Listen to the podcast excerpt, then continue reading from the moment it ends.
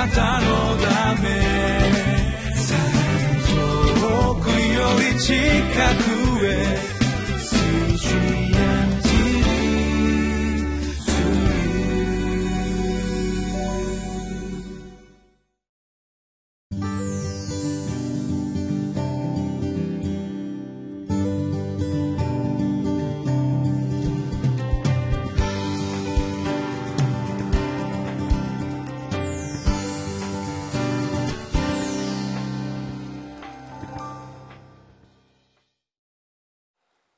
皆さんこんにちは。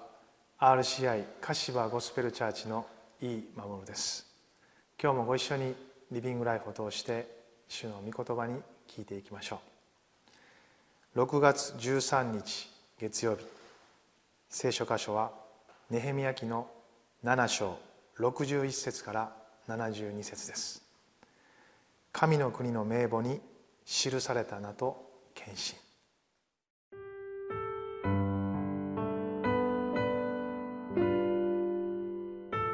ネヘミヤ記7章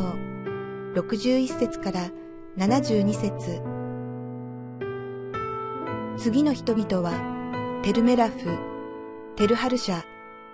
ケルブ、アドン、イメルから引き上げてきたが、自分たちの先祖の家系と血統がイスラエル人であったかどうかを証明することができなかった。すなわち、デラヤ族、トビア族、ネコダ族、642名。祭司のうちでは、ホバヤ族、コツ族、バルジライ族。このバルジライは、ギルアデ人バルジライの娘の一人を妻にめとったので、その名をもって呼ばれていた。これらの人々は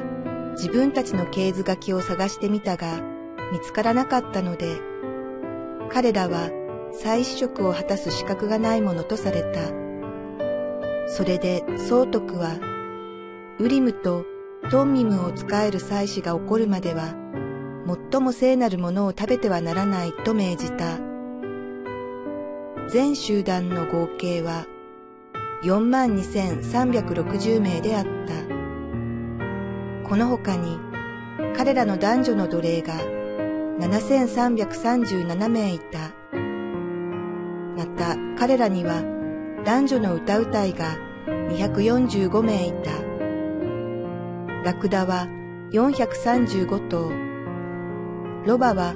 6720頭であった。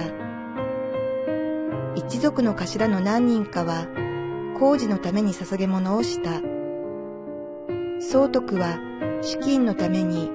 金一千打陸、八五十、祭祀の長服五百三十着を捧げ、また、一族の頭のある者は、工事の資金のために、金二万打陸、銀二千二百皆を捧げた。その他の民の捧げたものは、金二万打陸、銀二千皆、祭祀の長服67着であった。こうして、祭司、レビ人、門営、歌うたい、民のある者たち、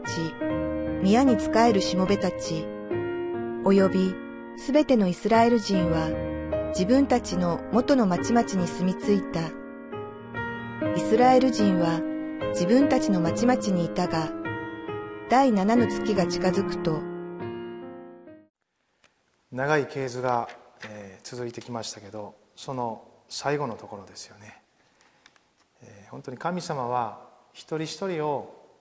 大切に扱っておられる。ですから聖書の中にはたくさんの系図が出てくるんですね。人々の名前もいっぱい出てきます。もし私たちがその系図を見た時に退屈だと思うならばですねもしここに私の名前が入っているとしたらと考えたらですね決して飛ばして読むことはできないと思います。ああしっかり入っているなと。彼らの時代のその人たちが一つ一つ記されているというのは私たちの名も一つ一つ記されているということの確信につながらないでしょうか。神様はそのように今の時代も私たち一人一人をも大切に扱ってくださっています。では私たちはどうでしょうか。そのように大切に扱ってくださっている神様のその心を大切に扱っているでしょうか。今日のこの箇所においては祭司の中にですね名前が記されていなかった人たちがいるということが記されてありました。61節からしばらく読ませていただきます。次の人々はテルメラフテルハルシャケルブアドンイメルから引き上げてきたが自分たちの先祖の家系と血統がイスラエル人であったかどうかを証明することができなかった。すなわちデラヤ族トビア族ネコダ族642名。祭司のうちではホバヤ族コツ族バルジライ族。このバルジライはギルアデ人バルジアイの娘の一人を妻にめとったのでその名をもって呼ばれていた。これらの人々は自分たちの系図書きを探してみたが見つからなかったので彼らは祭司職を果たす資格がないものとされた、まあ、どのような理由かは書かれていません。おそらく長い補修の期間の間にそのようなことがなされていったのではないかなと思います。あるいは雑婚が進んで同化してうやむやになっていった。まあそんなふうにも考えられます。場合によってはもうね神様の約束をょっとしたらもう信じられなくなっていずれ帰るということを忘れてですねそこにこうぐっと浸ってしまったのかもしれないですよね。適当になった。そんなふうに言えるかもしれません。必ず返すと神様は言われたんですけどね。そして一人一人を大切に扱おうとされたんです。真摯に神様に応答していく。その約束を信じてそこに止まる。ということの大切さも考えさせられますよね。経済が見つからなかった祭司ひとまず保留とされていきます。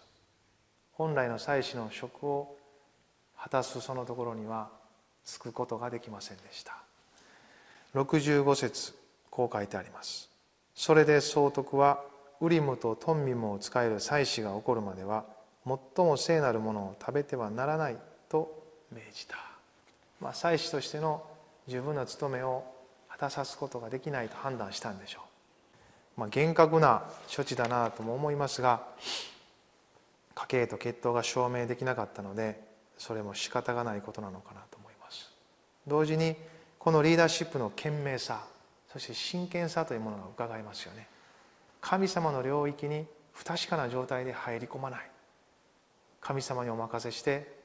はっきりするまではそのままにしておこうと。そのような判断ができたということは主を恐れている。主の領域を大切に扱っている。そのようなことの表れではないかなと、まあ、そのように思わされます。私たちも主から受けた立場持ち場というものを大切にしているでしょうか、まあ、クリスチャンとしてその教会生活は何か新鮮に続けられておられるでしょうか？彼らのように長らくなかなか約束が実現しないということがあればですね。私たちの忍耐はまあ私もそうなんですが大したことないのでですね。すぐにつぶやいたり不平不満が出てきたりもしますよね。まあ、同時にそのような中であるからこそ与えられる恵みもあることも経験しながらですね、まあ、マンネリ化っていうのは必ずやってくるもんです。信仰生活には必ずそういう時を通っていきますよ。だからこそ、まあ、工夫がいります。また人の助けもいります。一人だけでは信仰生活を送れません。どれだけデボーション毎日やったとしてもですねそれだけでは私たちの信仰生活保たれないのがよくお分かりだと思います。一緒に分かち合う友が必要です。教会が必要です。主の家族の交わりが必要です。そこでこそまたこのデボーションも生きてくるものだと思いますね。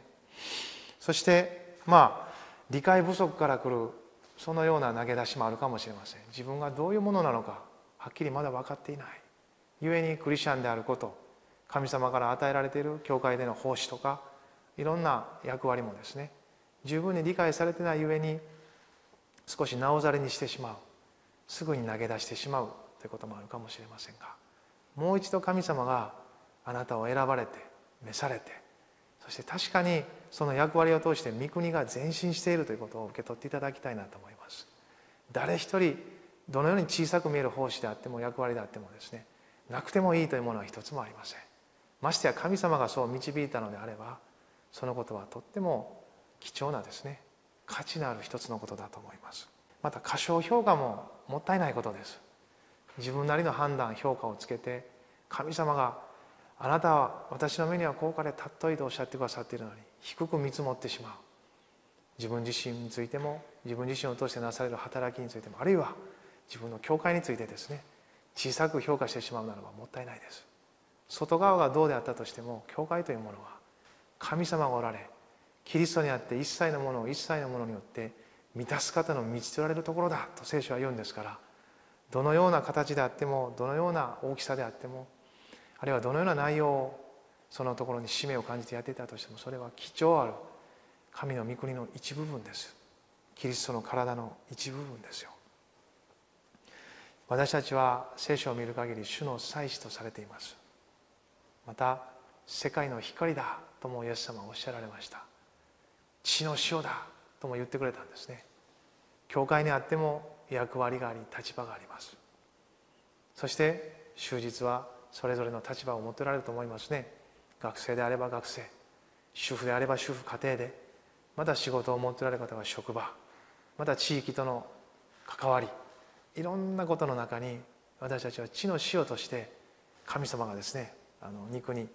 塩を振りかける時みたいにですね。パッパッパッパッとこういい感じでですね適量を振りかけてくださってるんですね。ですからしっかり塩気を保ってそのところで塩としても私は存在しているんだと。何も言葉で発せられなかったとしてもあなたの存在が語る神の御言葉福音の力というものがあるはずです。そのような自分として自分を受け取っていく時とっても有意義な価値ある一日が始まっていくと思います。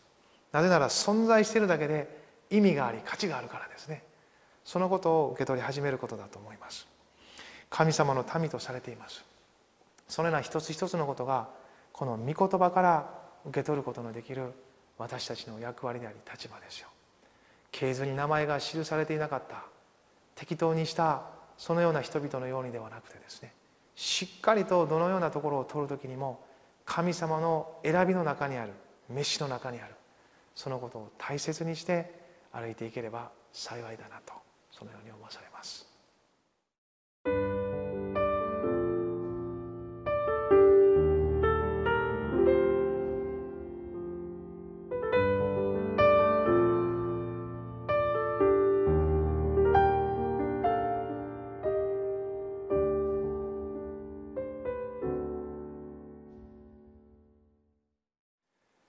彼らはそのような経図を発見して一つ一つ調べながらもですねさらにその中から自発的に捧げる者たちが起こっていきます。城壁が再建されそして神様の礼拝が中心に据えられそして帰還した人たちが調べ上げられそれぞれのところに持ち場につかせられ始めていく中でますます彼らの中に喜びが起こったんでしょう。ですから自発的に捧げていく人々が出てきました、まあ、そのことがこの今日の箇所の後半の中にずっと書かれてありますね。かつて荒野で最初の幕屋が建てられた時にも